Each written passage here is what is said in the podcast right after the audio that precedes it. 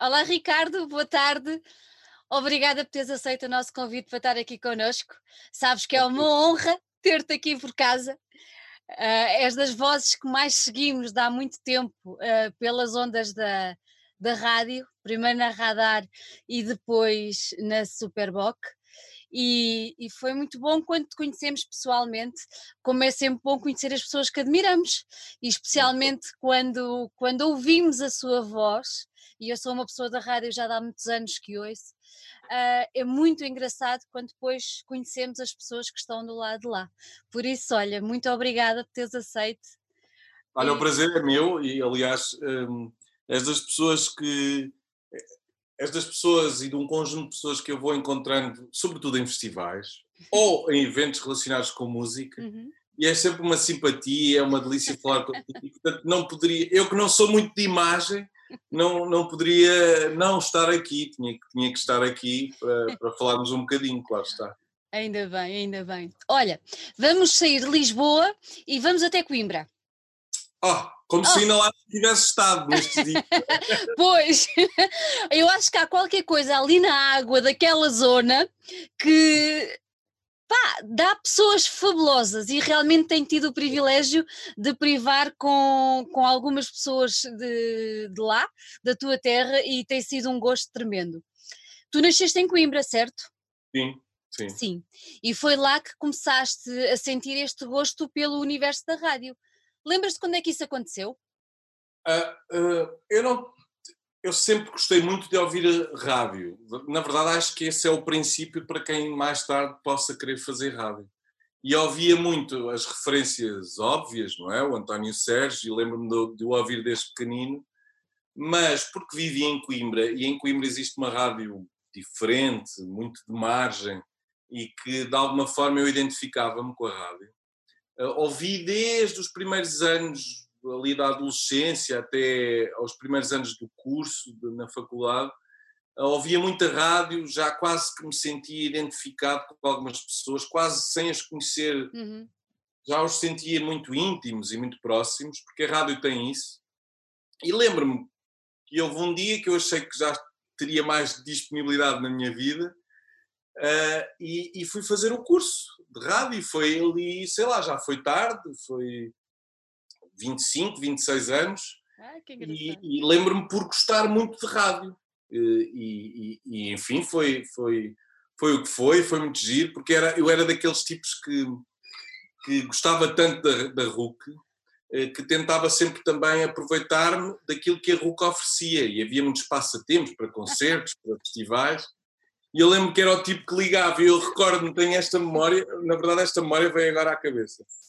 Lembro-me quando fui entregar a ficha ou o questionário, porque aquilo tinha um, havia vários processos no, na rádio. E havia um primeiro questionário que fazia logo assim um filtro gigante, porque eram dezenas os Muita candidatos. Gente, pois. E, e entretanto, ao entregar o, o, o, questionário, tinha lá o meu nome e o, o José Carlos Santos, que agora está em Macau, é jornalista em Macau, disse: Ai, tu é que és o Ricardo Mariano? E eu, porque eu era o tipo de Chaga, sempre um Chaga, um Chaga. No bom sentido. Sim, há sempre alguém que liga com, com frequência. E eu lembro-me de, de, achar muita graça a isso, e eu, sim, sou eu, e assim meio envergonhado. E pronto, lá fui. Mas, ó, oh, Sandrinha, na verdade, eu não sabia sequer se tinha jeito. Não, aquilo foi mesmo uma paixão, por gostar uhum. muito rádio que me levou a inscrever no curso, por me sentir muito identificado com a, com a temática da rádio. Uhum. E, e, pronto, e depois fiquei e olha. Olha, e, e, já tinhas assim uma certa inclinação para ouvir música, para te sentires ligado? É, Lembras-te desde sempre de ouvir música, de estar ligado? Lembro. Lembro. Isso foi sempre a minha, a minha tara, vá, eh, porque era quase uma coisa meio obsessiva ouvir rádio, continua a ser, na verdade, Uh, agora, eu não sabia era que poderia materializar esse meu amor desta maneira. Exatamente. Mas sempre, eu lembro-me assim, as memórias mais uh, representativas desta minha paixão têm a ver com ele ser muito novo, 12, 13 anos, e ouvir o António Sérgio com fones antes de adormecer, era muito miúdo, e, e ser aquilo, ser para mim um ritual que eu não Eu nem, não dispensava todos os dias. Bem-vindo, bem-vindo, eu fazia isso. Pois é. Aí comprava o Blitz, na altura, o jornal, tinha assim uma pilha gigante a acumular teias de aranha e pó, e, e escrevia lá para, para as vinhetas do Blitz. Mas gostava muito de ler, depois uh, um bocadinho mais velho, mas ainda na adolescência, comprava o Melody Maker, o uhum. New Musical Express, numa tabacaria em Coimbra, na Baixa, que vendia, chegavam oito dias depois era, era a nossa internet, não é? Exatamente, exatamente. Olha, lembras-te do, lembras do primeiro disco que compraste? Lembro-me. Uh, eu, eu herdei alguns discos do meu pai. Uhum. Ele ouvia jazz e, e, sim, jazz, sobretudo. Algumas coisas ligadas à folk, mas lembro-me que o primeiro disco que comprei já foi assim tardote, uhum. Mas foi tipo o Read of Me da PJ Harvey. Uau! E, e o, o, aquele que foi o segundo disco da minha banda preferida, os Red House Painters. O, o, o, disco da Ponte, porque eles têm uhum. discos homónimos, então eles chamam-lhe o disco da Ponte, da Ponte não, o disco da, da Montanha Russa. E, e porquê? É porque hoje é uma coisa que eu tento contrariar, que é a questão da catalogação extrema, da caracterização de géneros, mas eu lembro-me de ficar colado a uma, a uma crítica no Blitz a propósito desse disco, disco dos Red House Painters e eles lá pelo meio, não sei onde é que eles foram buscar essa referência, meteram que aquilo às vezes soava a Cocteau Twins, outras vezes a Smiths, que eram bandas que eu já ouvia. Já ouvias, pois. Já ouvia, sobretudo da minha prima, que era mais velha, e não tinha os discos, mas ouvia, e ouvia na rádio, e tinha cassetes e coisas assim. E eu lembro, ei, Cocktail Twins, eu adoro Cocktail Twins, eu tenho que ir ouvir. E comprei sem ouvir, praticamente. E não tem nada a ver com Não tem nada a ver. Nada, nada, nada. E, e foi um disco que eu até por acaso não gostei nada quando o ouvi a primeira vez. Fiquei, fiquei com uma emoção muito depressiva. Pois. Mas depois insisti, insisti. É um bocado a minha história de vida relacionada com música. Mas sim, foi o Read of Me, da PJ Harvey, que é o segundo dela. Uhum. Olha, e concertos? Lembras do primeiro que foste? Eu acho sempre graça essas histórias. Primeiro concerto que fui. Diabo. Não me lembro assim. Então um, um, que grande... tenha, um que te tenha marcado muito. Não, eu lembro-me de ir ao primeiro, olha, já que estamos aqui em família, Isso. não que eu esteja a representar um festival, eu estou aqui como, como, como profissional de uma rádio, mas lembro-me de ir ao primeiro Super Rock Super Rock, se calhar tu também foste. Uhum. Lá embaixo, em Alcântara. Alcântara. Os Morfine. Foi dos últimos concertos dos, dos Morfine. Foi, ele morreu pouco tempo depois. Eu lembro, não, ah, eu, na verdade, lembro-me desses particularmente, mas lembro-me de outros que pude ver de forma privilegiada, porque na Queima das Fitas eles promoviam ah, concertos ah, é. extraordinários. Vi-os de Fall, era um miúdo. Eras miúdo. Uh, vi-os de Fall, vi o Iggy Pop. Epá, sei lá. Vi o Stédio, claro, na queima. Eu faço ideia, deve ter sido uma festa. Depois vi muitos concertos, sim, lá de bandas nossas, uhum. Coimbra, aí vi dezenas de concertos, mas assim dizer-te um marcante, lembro-me de ter ficado muito feliz e muito assombrado com os de Fall, que ainda hoje é uma, uma das minhas bandas preferidas. Uhum. E, e, são essas as minhas memórias. Uhum. Sim, são estas. Olha, falaste há bocadinho que fizeste o curso na, na RUC, é a Rádio Universidade de Coimbra. Um, tirando, tirando o António Sérgio, tinhas assim mais alguma grande referência quando entraste para lá ou as próprias pessoas de lá moldaram depois o, a maneira de, de encarares o microfone uh, e toda, toda, toda a vida da rádio? Olha, é uma coisa que eu uh, respondo sempre quando em, em quem gosta de rádio não se pode dissociar da figura do António Sérgio. É, é impossível. Claro. É uma marca, porque de facto é, foi extraordinário. Aquilo que ele rompeu em Portugal uhum. foi, foi incrível. E eu, ainda numa idade que não percebia bem as coisas, de alguma forma havia qualquer coisa magnética também na forma como ele projetava a voz, como ele falava sobre os discos. Não era só apresentar os discos que apresentava, era a forma como apresentava. Ainda assim, ainda bem que me dás esta oportunidade, as minhas maiores referências são da RUC. São da RUC. E depois do António Sérgio. Claro, obviamente. claro. Mas há nomes que hoje são meus amigos. Uhum. Já fui aos casamentos deles, já fui a essas coisas. Mas há, há, há um nome que eu tenho como referência da RUC que ninguém conhece, infelizmente, porque ele também enverdou por outros caminhos e trabalha na área da informática, dá-lhe mais dinheiro, não é? E, pois.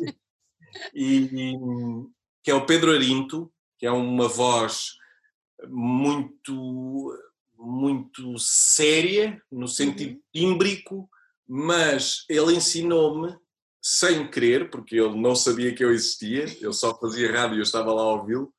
Ele ensinou-me com um programa mágico que ele tinha, que era o Metro, e que eu tive o privilégio depois de vir a fazer com ele. Uau. Uh, ele ensinou-me a fazer uma coisa que eu hoje tento, de forma absolutamente natural e às vezes muito desengonçada, não é?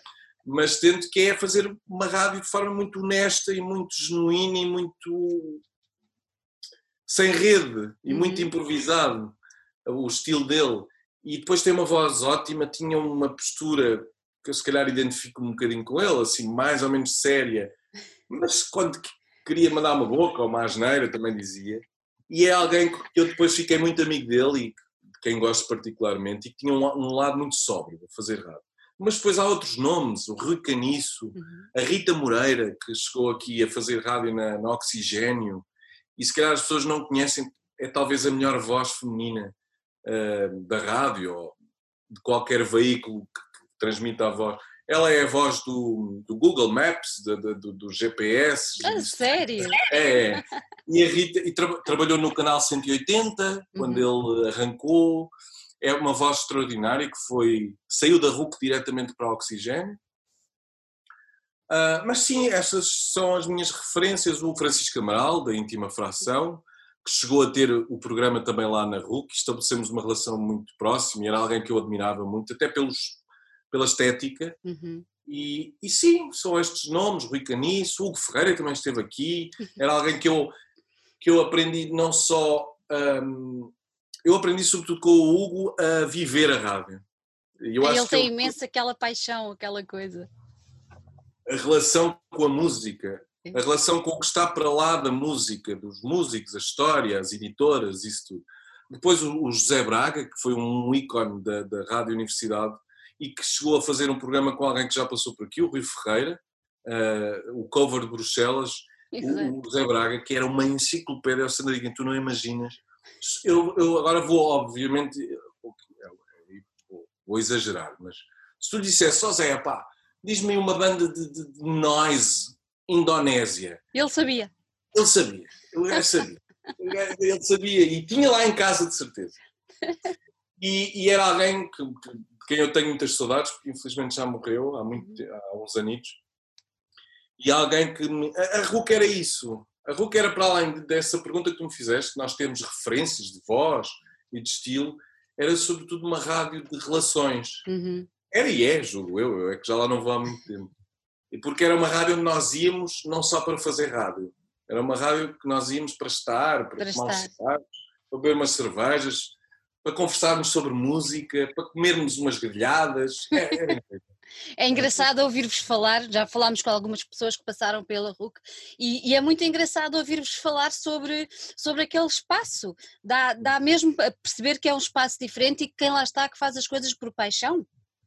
Completamente, e por Carolice. E por Carolice. Pois, a exceção dos, dos, dos, diretores de programa e isso tudo, não sei se agora ainda é assim, mas uhum. ninguém recebia dinheiro. Pois. E depois tinha uma coisa muito volante que era é pá, falta o, o gajo do, do, programa da tarde, da eletrónica ou do rock, não veio, o que é que queres ir fazer? Ah, pá, bora lá. Isto dá um cabedal tremendo. Pois dá, pois dá. Dá um cabedal tremendo. Pronto, e isso aconteceu-me e foi espetacular. Isso foi espetacular. Essa passagem, essa passagem pela RUC e o facto de vires de, de um sítio como Coimbra acabou por moldar não só a tua maneira de estar na rádio, mas a tua própria maneira de ser e de encarar a vida, não é? Acho que sim. Eh, eu acho que é, há sempre um conjunto de fatores fortes, não é? Eu sempre. Hum, Coimbra tem, tem uma coisa muito interessante que é o fenómeno dos bairros. Uhum. Como é uma cidade pequena, uh, isso é mais claro e é mais evidente do que aqui em Lisboa, que é tudo enorme. Há uhum. bairros em Lisboa que são maiores que Coimbra. É? E, mas depois os bairros funcionam como pequenas aldeias, não é? Onde toda a gente se conhece. Não sei. Ainda assim, há sempre um de nós que sai, põe sempre o pó fora do bairro. E eu fazia isso, ou por causa da faculdade, ou por causa da rádio, determinado tudo. E então tu vais conseguindo uh, tocar em todas as dimensões comportamentais, de estilo, uh, sim, uh, muito por aí, da cidade, porque há muitas. Há os, os punks, os, os, os betos, uhum. os, os, que não são nada disto, os metaleiros, enfim, o pessoal ligado ao futebol, que é uma cidade também. É uma cidade, exatamente. O pessoal ligado à academia, uh, e então tu vais absorvendo essas, esta heterogeneidade toda e isso constrói-te. E, e é importante, não é? Até para a questão de tu saberes e poderes dar-te com toda a gente. Com toda a gente, claro. E poderes aprender com toda a gente. E Coimbra tem um bocadinho isso. Há muita gente que pensa que Coimbra é aquela coisa do punk, é tudo muito, muito lixado e muito tapado, mas não. Não, não acho Não há, não. Olha, quando, quando é que vieste para Lisboa? Ora bem, assim, entre lá e cá, uh, há uns seis anos. Há uns seis Embora anos. já tenha uma relação com Lisboa muito próxima e visceral, uhum. porque tenho uns tios e uns primos que me são mesmo pessoas muito, muito próximas e, e que vivem cá desde sempre. E, portanto, eu passava cá os fins de semana, ah, okay. vivia Lisboa e já conhecia tudo. Uh, mas sim, seriamente há seis anos e efetivamente há três.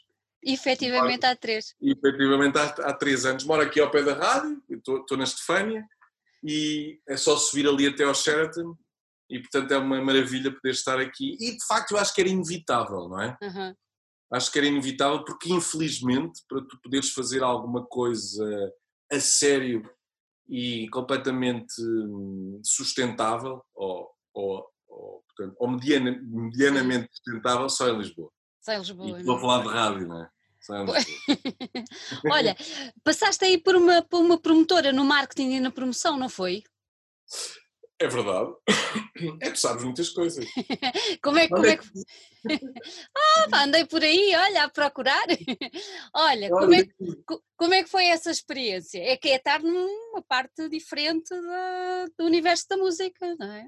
Sim. Eu quando fui para a Radar, hum, há uma pessoa ligada a que estava ligada à Radar e que é dona de uma, de uma promotora, uma das maiores de Portugal, a, a, Música no Coração, que me convidou para colaborar uh, na parte. É uma parte invisível, que é a parte que vocês, jornalistas, recebem, que são os press releases, uh, toda a informação que vai para a comunicação, sai da promotora e há alguém que escreve as coisas. E na altura era eu que fazia todos os festivais desde o Superbox Super Rock ao Festival Alfama, de Fado, ao Small Summer Fest, ao Sudoeste, a concertos avulsos, tipo Júlio Iglesias e coisas assim. Enfim, e, mas foi interessante, nem que seja para me enriquecer um, informativamente, não é? porque soube umas coisas que não fazia a mínima ideia de muitas bandas que eu não conhecia e que não gostava nada e não passei a gostar. mas, mas, mas foi interessante e é viver-se o mundo dos festivais e da música. É de outra maneira, pois, exato. E perceberes, e é, foi interessante, foi uma experiência interessante. Ficaste com, ficaste com inside information de algumas pessoas. Mas eu, vou eu achava aquilo giro, porque é, tu és jornalista e eu agora, como já lá não trabalho, eh, vou dizer, eu também digo-te sempre tudo, infelizmente. Mas eu lembro-me que obviamente, quando tu estás a trabalhar, isto é, é, transversal a qualquer área, não é? Mas quando tu estás a trabalhar material e produtos que tu gostas, uhum. a motivação é maior, o estímulo é, é maior, o interesse, o foco é maior.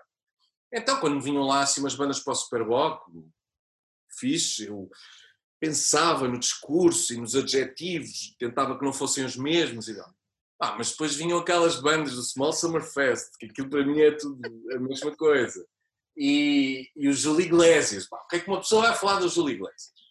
Que é o tipo que vendeu milhões de discos, já fez milhões de concertos, é números. E então eu achava às vezes um bocadinho pouco estimulante essa parte, porque eu não poderia, não, o que é que eu ia falar do Júlio Iglesias? Então eu lembro-me com o Júlio Iglesias, tu não me perguntaste isto, eu é que estou a dizer, mas mas lembro-me com o Júlio Iglesias eu fazer o press release baseado só nos dados da Wikipedia. Mas só. mas só e pronto, e foi. E, e assim se fez. Mas foi, foi importante para, para perceber também como é que funciona o marketing, uhum. uh, quais são os caminhos e as pontes. Uma coisa salta para um, depois vai para outro, depois vai para as televisões e depois vemos lá em rodapé completamente plasmado aquilo que nós escrevemos. Quer dizer, é uma das coisas que eu sempre critiquei, e acho que as pessoas são muito preguiçosas. Eu fui a fazer o press release do, do Igreja, mas vá. mas deu-me ao trabalho de filtrar o que lá estava. Mas acho que quando nós que trabalhamos em música, recebemos as coisas, não devemos ser um bocadinho hum. preocupados e responsáveis e não escarrapachar aquilo tudo que nos chega e preciso verbas. E às vezes eu ficava, está ali uma frase inteira que eu escrevi, não faz sentido, as pessoas têm que música, mas pronto, é o que é. O que é? Olha, uh, depois passar desse tempo, quando, quando saíste da, da música no coração, passaste a dedicar só, só à rádio? Ou Sim. Ainda, só à rádio. Mas aí, ainda na radar ou já na Superboc? Foi a mudança para a SBSR que, que me fez perceber, uhum. Porque a intenção do meu chefe era que eu continuasse na, na música no coração mas eu disse, hum, bem, com um live todos os dias de 3 horas, mais uma rubrica diária de música nova, mais os programas de autor, não vai dar. E então, e de facto, nem sempre dá, só a fazer rádio. E aí, a partir daí, dediquei-me em exclusiva à SPSR e estou lá desde a primeira hora, de novembro de 2016, e tem sido extraordinário, uma viagem incrível. Estou a adorar. Estás a gostar.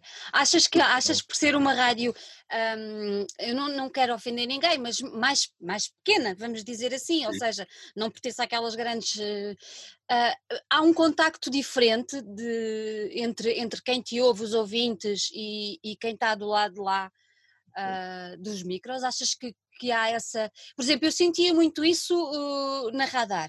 Não sei porque sentia-me sempre muito próxima de quem estava do lado de lá. E depois com vocês, não sei se já foi por vos conhecer, eh, e quando falo em vocês, falo em ti, falo no Tiago, no Lázaro também, uh, e já sinto uma certa afinidade, mas senti senti-me à vontade em estar ao pé de vocês, em falar convosco, e se calhar se fosse uma rádio, hum, não sentiria se calhar assim, não sei. Achas que há uma proximidade maior? As pessoas sentem. E tu sentes-te mais perto de quem te ouve? Sim, deixa-me pensar. Sim, eu acho que tem muito a ver com a forma como nós comunicamos. Uh, acho que o fazemos de uma forma menos formatada e, uhum. portanto, mais verdadeira e mais próxima daquilo que tu fazes no dia a dia, com as pessoas, a forma como pensas a música. Eu acho que não há um grande. Não há, nós não encriptamos aquilo que ouvimos e depois para transmitir. Uhum. Nós tentamos que o filtro seja muito pequeno e que seja muito emocional. Eu acho que isso nos liga mais facilmente mais. pessoa. Não é mais facilmente, eu acho que de uma forma mais natural. E, e, de facto, por sermos mais pequenos, o que é que acontece? O feedback que nos vai chegando também é muito canalizado, são, é um conjunto pouco de pessoas uh, que é, eu acho que é fundamental para, para a nossa motivação. Uhum para o nosso enriquecimento e para o nosso crescimento como profissionais de rádio, este feedback que nós vamos recebendo e que nos aproxima de, das pessoas. Uh, olha, eu gosto muito deste disco, olha, eu já comprei este disco, olha, vou a este concerto porque ouvi esta música. Exato. Tudo é ótimo e, e, e faz-nos estar no lugar onde devemos estar, que é um, ao mesmo nível de quem nos ouve, não estarmos em cima de um pedestal qualquer de sucesso uhum. ou de uhum. fama ou de, de enormes audiências, isso aí de alguma forma desvirtua eventualmente, às vezes de forma inconsciente, mas desvirtua as pessoas. Passam, passam a ser outros para além de comunicadores e, uhum. e enfim. Ah, e ó, Sandrinha, eu continuo a ir aos sítios onde vai toda a gente e faço é questão. E eu vou aos concertos e adoro, tenho umas saudades tremendas de ver concertos. uh, vou aos concertos, vou beber copos onde toda a gente vai beber copos, portanto, somos todos iguais, quer dizer, estamos todos da mesma coisa, aprendo imenso a ver concertos, faz-me a aflição os meus colegas, uh, pá, eu pelo menos não os vejo lá. mas não, não, vem, não vejo pessoal nos concertos, não, não, não, não vejo, e é das coisas que eu mais gosto, e vou, é o Tiago, que é um dos meus melhores amigos, para além de colega, pá, passamos a vida juntos e vamos ver concertos, é incrível. E pronto, isso aproxima-nos das pessoas, e eu quero estar próximo das pessoas, uhum. sem elas a gente não é nada, quer dizer se ninguém nos ouvir, é uma chatice. Olha, falaste no Tiago. Tu, tu e o Tiago fazem uma dupla aí de DJs. É verdade. É uma, é uma, coisa, é uma coisa que, te, que te dá prazer, é passar música? Eu acho que, na verdade, eu estava a pensar nisso no outro dia. Para além do óbvio, uhum. Estar com a minha mãe, que já não a vejo há uns meses, porque já é mais velha e uhum. temos que ter alguns cuidados, só todos. Um, os meus filhos já estou, eles não estão comigo, mas vou estando. Uh, com os meus amigos também já vou estando.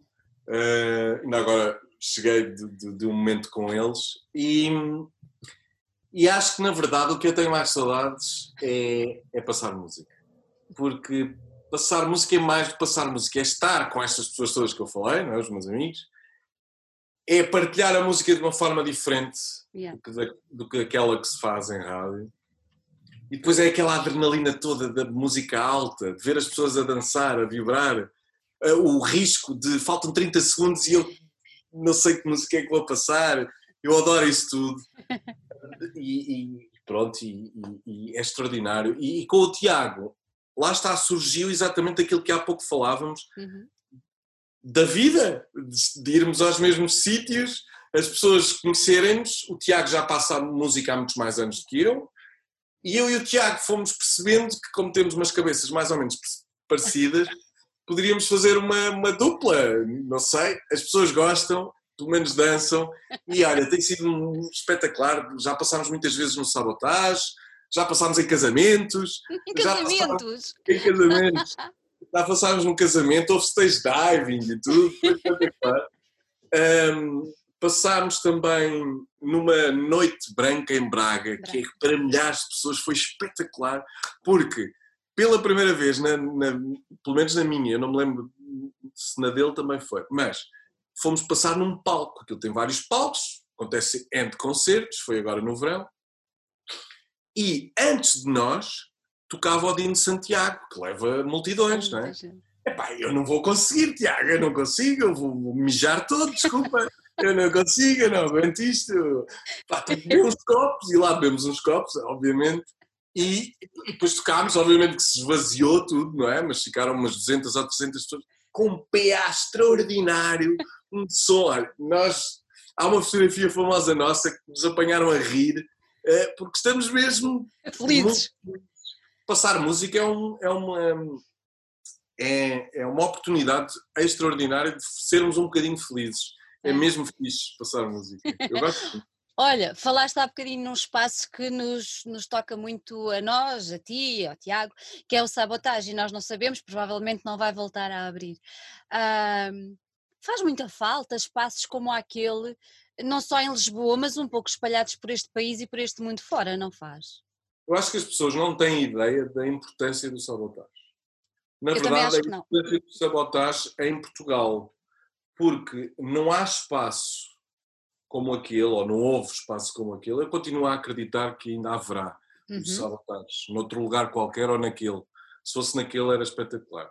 Mas não há espaço no país capaz de promover bandas, de promover DJs uh, como aquele. São centenas e foram centenas por ano. Era concertos de quarta, quinta, sexta, sábado, um, DJs de todo o lado, um, música muito diferente, singular mas diversificada.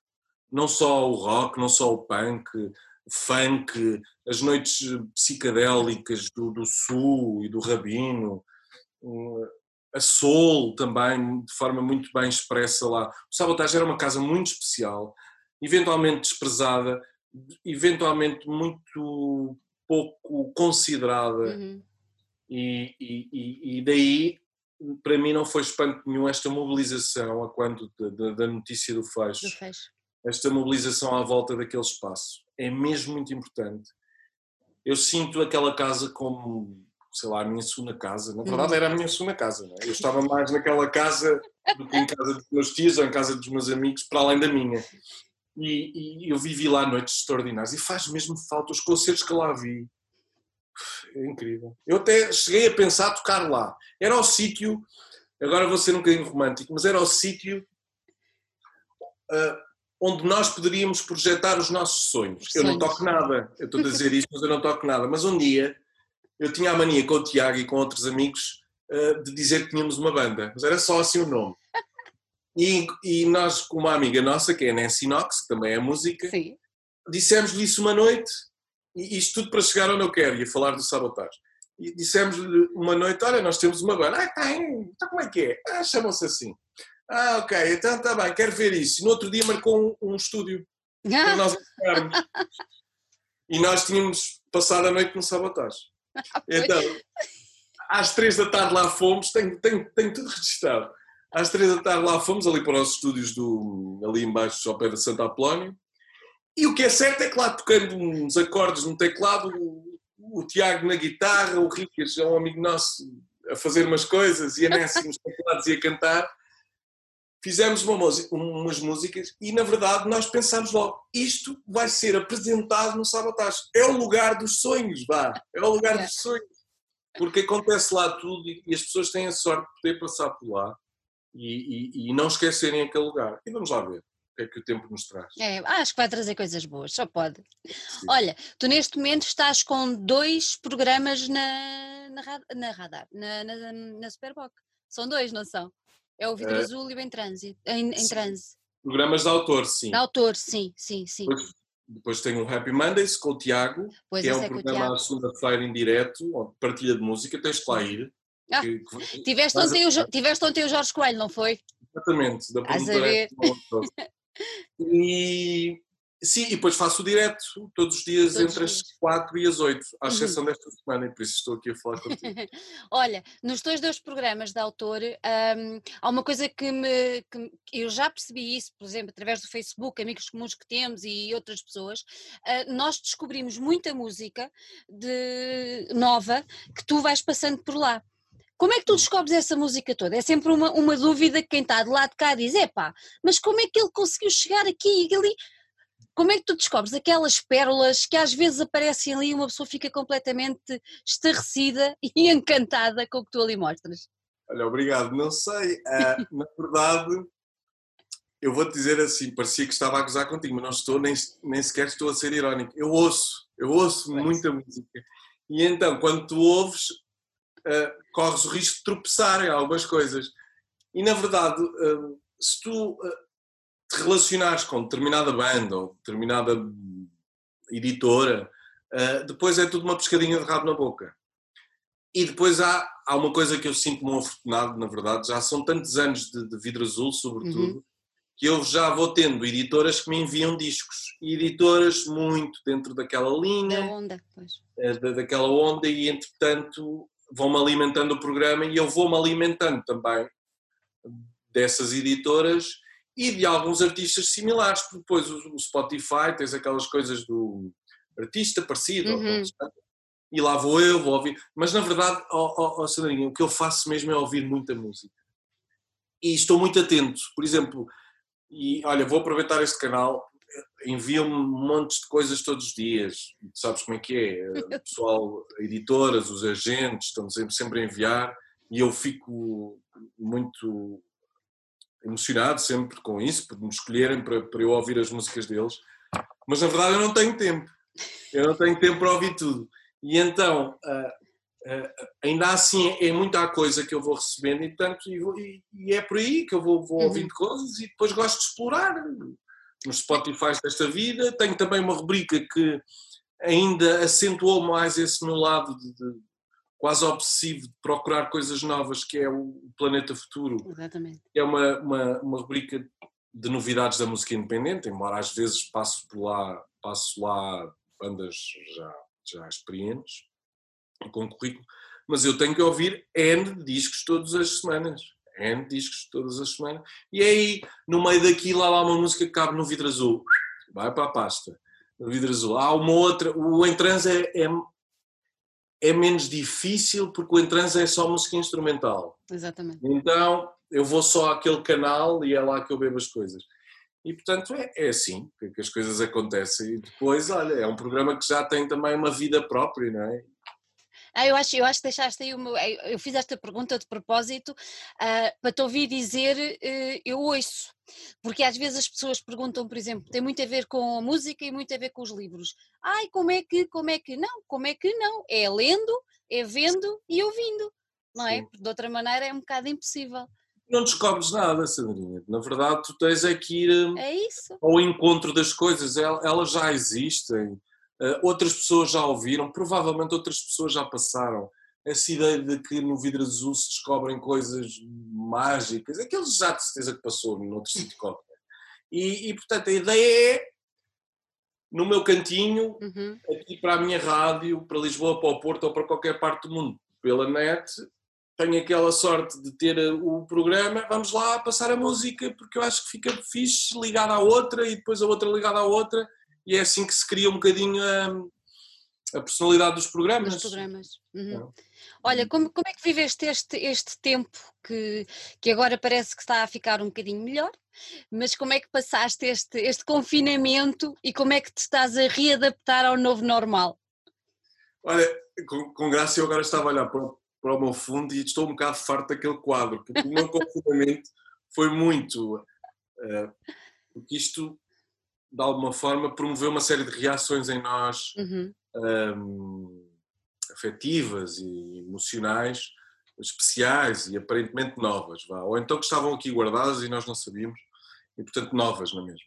E então eu fazia muitas videocalls uh, com os amigos, com os meus filhotes, com, uh, com, a, com, a, minha família, trabalho também com o Tiago, Uh, e estava sempre a ver aquele quadro. Portanto, as minhas noites, basicamente, assim, no período mais agressivo de, de, do confinamento, foram muito uh, através de videochamadas, uhum. mas, no entanto, eu nunca deixei de ir trabalhar. Pois Aliás, vocês nunca nenhum, deixaram. Nenhum de nós, ou pelo menos eu, o Tiago e o Paulo, Exatamente. Lázaro, nenhum de nós deixou de ir trabalhar. Fizemos-lo, foi sempre e continuamos a fazer, com muita segurança e com uhum. muita contingência, porque nunca ninguém está ao mesmo tempo que o outro no estúdio. Vezes, ainda ontem já não via o Tiago na rádio há, há meses, um, mas sentei-me, nós temos um palco em frente, do outro lado do, do estúdio, e sentei-me no palco a falar com ele, portanto, 3 metros. E, portanto, temos, temos feito assim, com alguma distância, com muita higiene, limpamos tudo, mas eu nunca deixei de fazer rádio uhum. e, portanto, eu nunca senti uh, o confinamento como um confinamento. Na verdade, é um nome que se dá a isto tudo.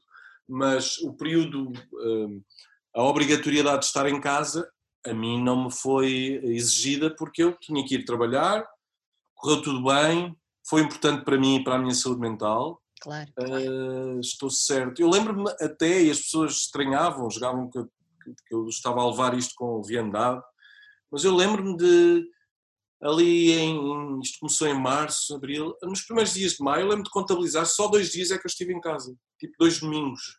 Saí sempre, ou ia dar uma volta de moto, não fazia mal a ninguém, ou, ou, ou ia a pé para a rádio todos os dias e vinha. Ou ia buscar os meus filhos lá acima, carro, e portanto não havia problema. Mas senti que foram dias difíceis, senti meia culpa a todos os meus amigos que me sentiram mais enervado Uh, senti que foram dias que mexeram aqui muito connosco.